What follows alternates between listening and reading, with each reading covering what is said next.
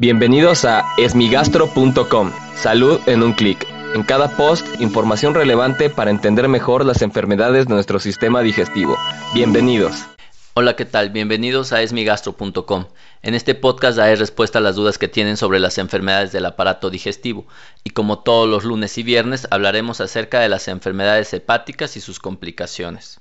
En esta ocasión la pregunta la envió Silvana al grupo de asesoría para pacientes con enfermedades del hígado que tenemos en Facebook. Y lo que quiere saber es cuál es el manejo que va a tener que realizar para las varices esofágicas y gástricas que presenta. Esta es una pregunta que es muy importante ya que el sangrado por varices en el esófago es una consecuencia bastante grave de la cirrosis hepática.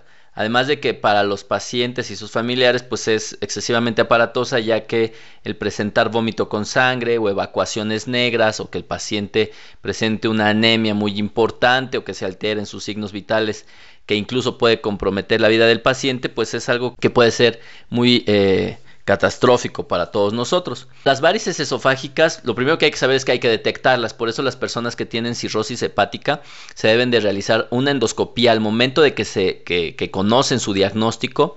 Posteriormente se recomienda que sea anual aunque hay algunos pacientes que se puede hacer cada tres años, pero al menos anualmente, porque pueden aparecer el hecho de tenerlas, eh, o más bien el hecho de no tenerlas en este momento, no nos exime de que en el futuro se puedan volver a presentar. Ahora, si el paciente ya tiene varices en el esófago, pero nunca ha sangrado, se puede realizar múltiples ligaduras, es decir, a través de endoscopía, eh, erradicar las varices o utilizar medicamentos como el propranolol que pueden ayudar a prevenir el sangrado.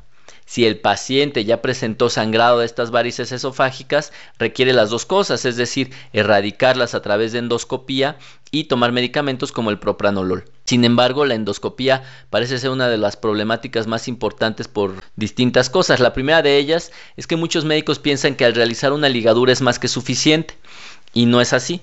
La gran mayoría de los pacientes requieren entre 2 a 3 ligaduras para poder erradicar todas. Hay ocasiones en que entramos, realizamos la endoscopía, ligamos las varices y creemos que ya desaparecieron, pero la mayoría de los pacientes va a volver a presentarlas en un periodo corto de tiempo, es decir, entre 3 a 4 semanas.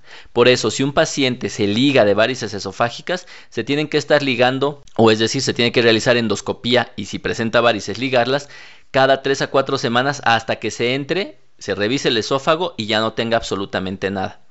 Y lo mismo ocurre con las varices que están en el estómago, las varices gástricas. Sin embargo, las varices gástricas, a diferencia de las que aparecen en el esófago, deben ser tratadas con unas sustancias que se llaman esclerosantes. Lo que se hace es inyectar por medio de una aguja una sustancia al interior de la varice y esta sustancia lo que hace es coagular de manera excesiva la sangre que está dentro de la varice, matar el tejido que está alrededor de ella y de esta manera se erradica o se elimina la varice. De hecho, es una sustancia parecida a la cola loca, es una especie de polímero que al entrar en contacto con la sangre se vuelve sólido y evita obviamente que la varice sangre y posteriormente se cae. Igual que en las varices del esófago, se tienen que realizar múltiples veces este procedimiento para poder erradicarlas por completo.